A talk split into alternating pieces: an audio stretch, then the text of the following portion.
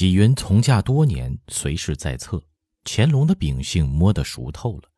除了庆父讷亲兵败金川，曾像今日这样大发雷霆之外，从来臣子犯过，只是言语如刀似剑，训得人狼狈不堪。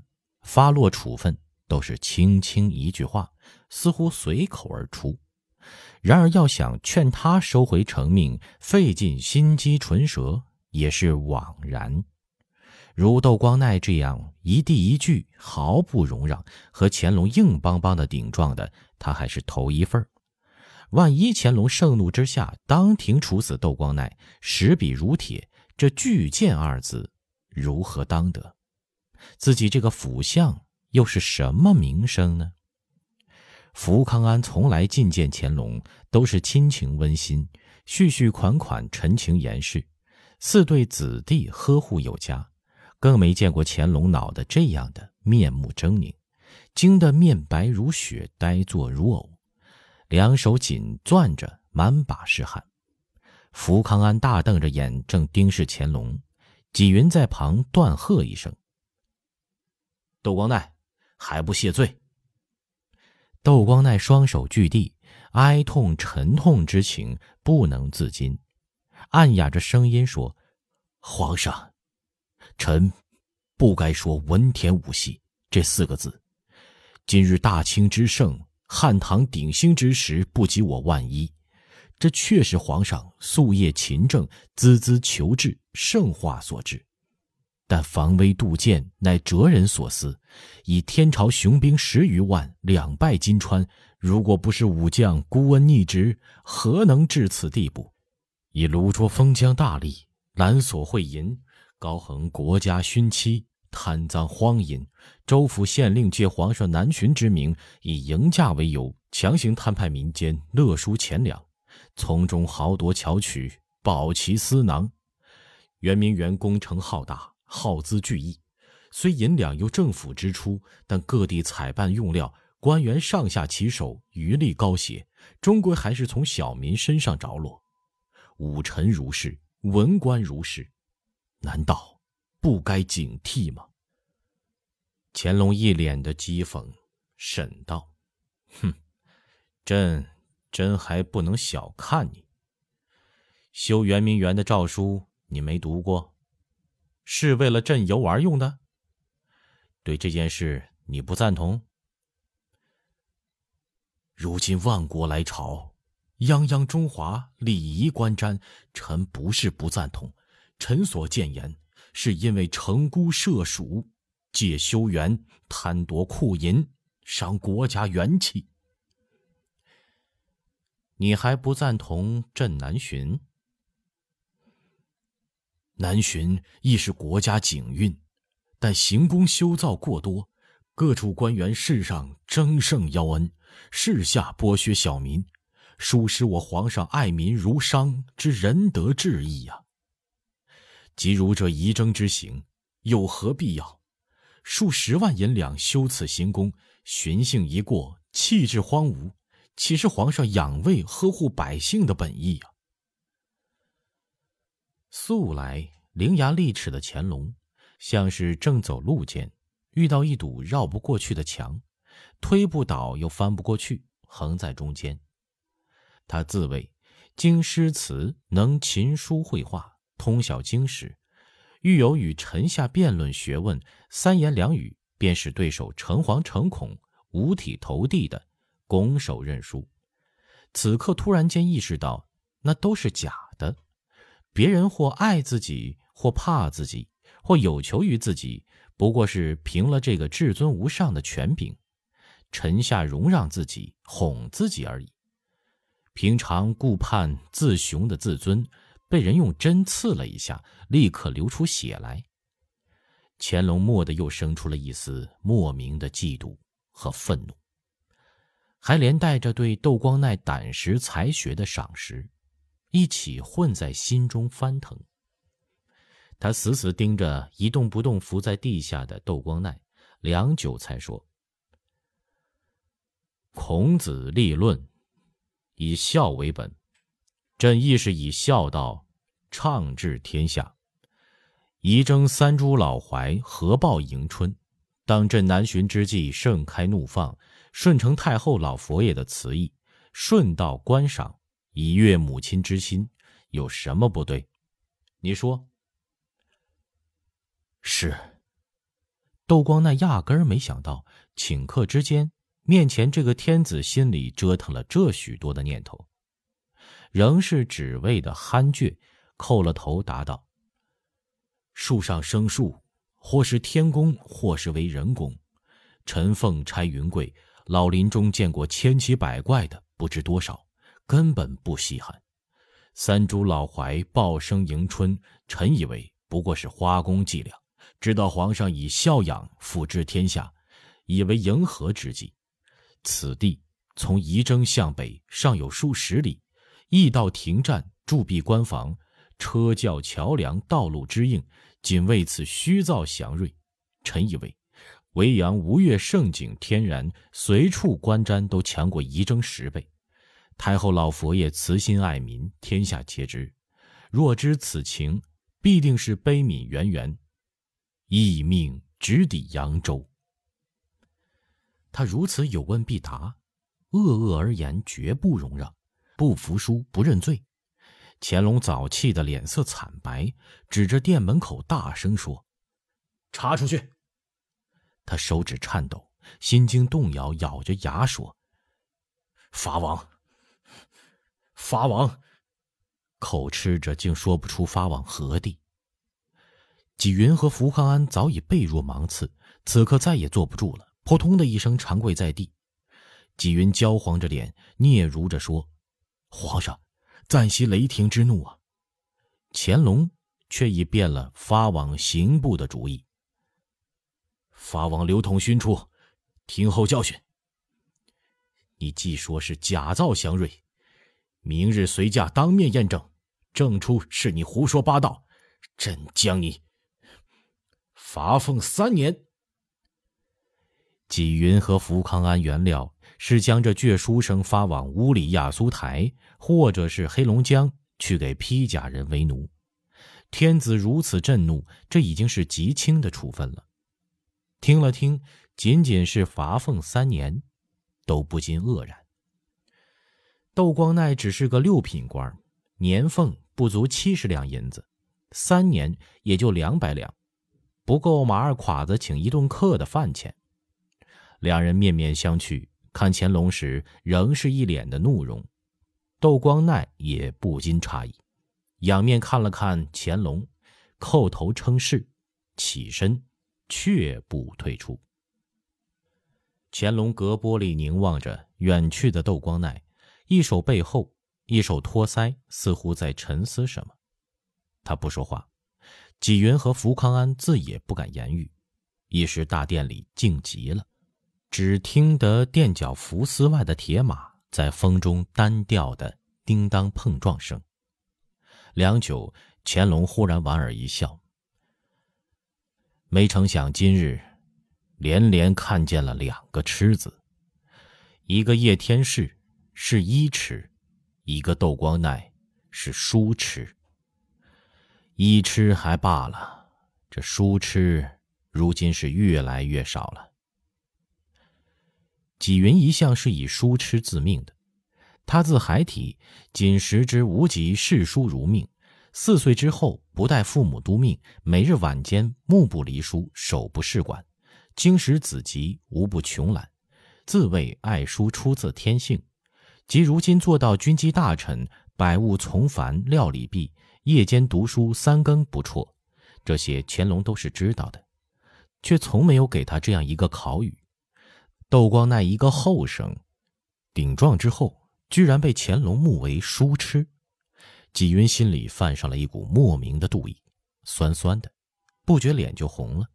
正思量着测探乾隆这话的深意，身边的福康安说道：“那皇上就有两个书痴了，纪云也算的一个呢。”乾隆慈爱的盯了一眼福康安，回身反抗盘膝坐了。问：“你们起来吧。”纪云啊，你算不算是一位书痴呢？此时此刻，“书痴”二字褒贬相参，书难判断孰轻孰重。纪云老清世故、机警过人的人，那时已有了主意。无论如何，自贬为上。因陪笑道：“哈，臣算不得书痴，只能说是个呃，书中度鱼，是书度。”乾隆破颜一笑：“哈，疏度也是好的。如今官渡、路渡、钱渡、府台皆是，就是窦光鼐说的城湖涉蜀，国度就是了。古今忠臣烈士大抵都是书痴，如文天祥、史可法辈、屈原辈、余阙辈，还有我朝的郭秀、唐奔成、孙家淦、史宜直。”这样的人凤毛麟角，十分难得的。福康安低头想了想，诧异的问道：“既是这样，皇上方才怎么还给他处分呢？奴才觐见天颜不知多少次了，从没见皇上发这么大的火的。”乾隆叹道：“你不经事，毕竟嫩稚了。傅恒在家管教你，无论心服心不服，你那样恶恶顶撞，难道不责罚你？”二人顿时都大悟过来，乾隆压根儿不是包容窦光鼐，显摆天威不测的帝王度量，其实心里很器重这个当朝的孙家干的。纪云音叹道：“这是万岁爷洞见烛照，窦光鼐虽然忠直，但当今圣明在上，这样憨愚，臣以为已经寂尽无理。譬如璞玉。”得与良工琢磨，而后方能成器。乾隆喃喃地说：“记名存档吧。”他似乎在咀嚼着什么品味。人和石头璞玉终归有别，譬如前度高恒，还有前头的讷亲，哪个人朕没有琢磨过？依旧是变坏了。人是会变的。从根子上说，摒气不端不正。秉性也不是不可更移。张廷玉，朕自幼见他端凝内敛，风骨是楷替君子，一言一动，一事一听，唯恐非礼。就像一株树，初看都是亭亭秀丽，待到后来，什么千奇百怪、匪夷所思的形状没有呢？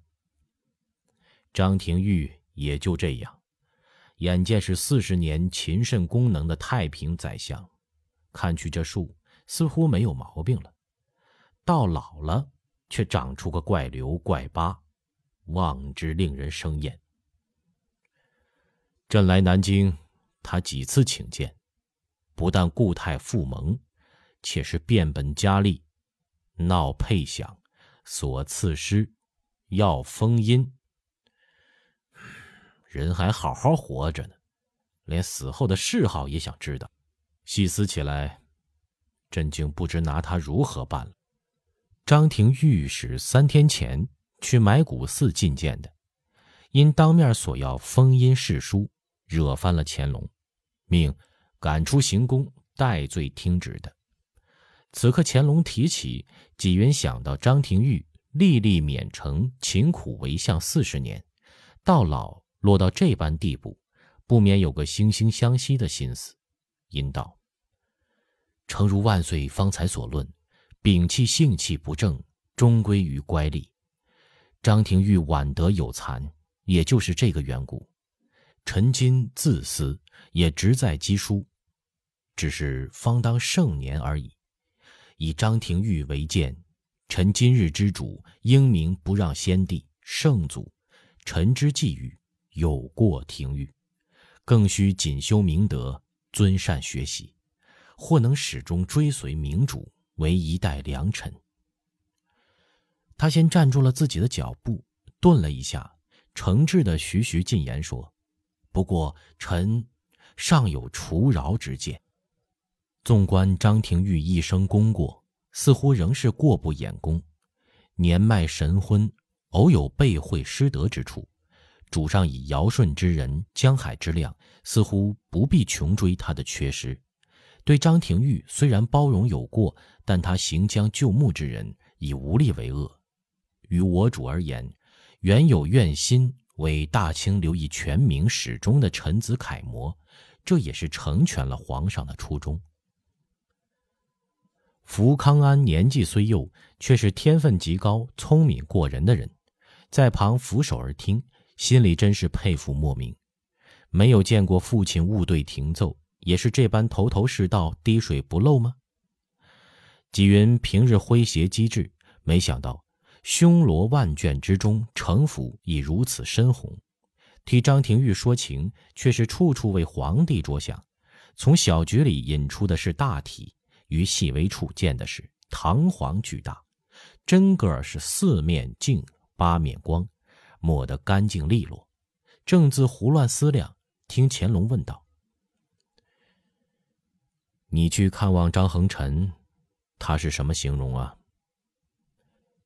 纪云说，他已经像个完全垮掉的人了，眼睛也淤绿了，发辫毛烘烘的，躺在床上只是流泪，神志是清醒了，只是说话仍喃喃的。对臣说他是昏聩不成人，老的不知东西南北，这会儿警醒已迟，不但对不起皇上，更对不起圣祖先帝栽培之恩。还说前一段论身病是痰迷心窍，论心病是名利迷心窍。皇上无论怎样罪他，都再无怨言。他说着已经是老泪纵横了。纪云的嗓子也带了哽咽，听纪云绘声绘色的陈说着，乾隆心里也是一阵的悲酸凄凉。其实，他心里原本并不憎恶这位三代老臣。只是万机沉寒，百物丛杂时，心里烦躁，碰上张廷玉不依不饶，三番五次的缠着闹自己身后的荣名，验的只是倚老卖老四个字。毕竟几十年相与共事，曾为师生，又为君臣一场，想到他垂暮之年落这样的下场，乾隆不禁情动于中，悠悠的目光望着前方，许久才问道。他还有什么请你代奏的事儿吗？纪云沉重地说：“他请皇上下旨严议他的罪，教训军机处臣子，以为警戒。他还说，虎死首丘，此时即思念同城家乡。无论皇上怎样发落，念及他一头白发，三世老臣，允许子侄辈送旧，还归旧桑梓。”乾隆听着这些话，字字锥心泣血，他的心一直向下沉落。倏然间想起幼时和五弟弘昼在御花园爬树摘海棠果，张廷玉恰陪父亲进园，父亲一脸愠怒地站在一边，张廷玉两手张着在树下，唯恐他兄弟唬得跌落下来。那张焦急忧虑又慌张的面孔，当时过后还觉得可笑。此时想起，真的是百味俱全。他叹息一声，对纪云说：“你再去看望恒辰，告诉他，朕已经息怒了，处分的事儿告诉礼部免议，叫他安心的养病，一切待痊愈后再说。至于回乡，也是人之常情，现在不要想这些事了，宽心容养，不要忧惧。”待朕回南京，还要接见他。他的嗓音也哽咽了，许久才说：“你回去办事吧。”扎，纪云叩头退了出去。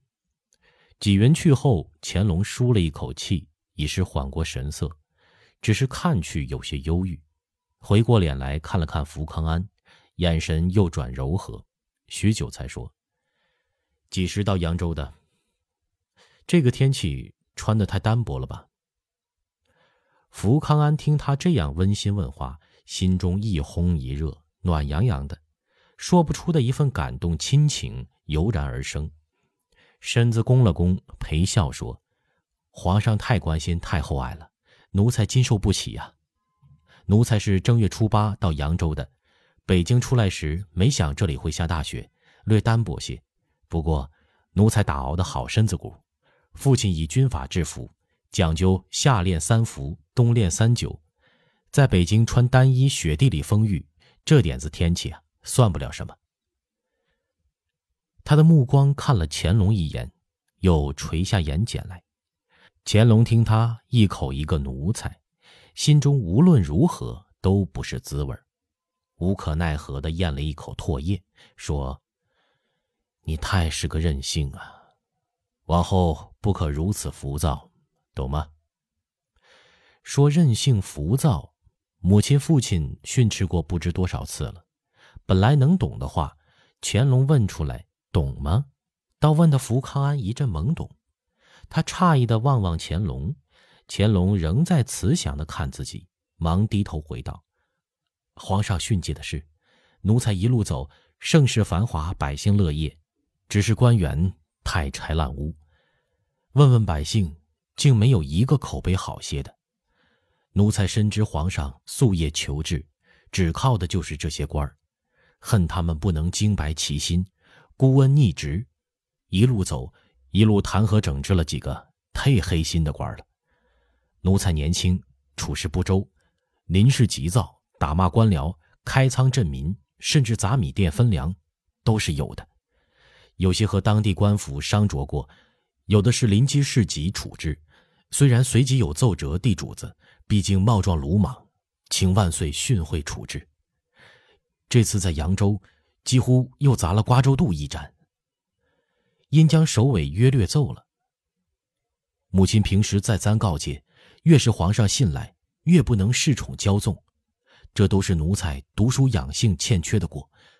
但只自问是为朝廷为主子，就一味莽撞做了去。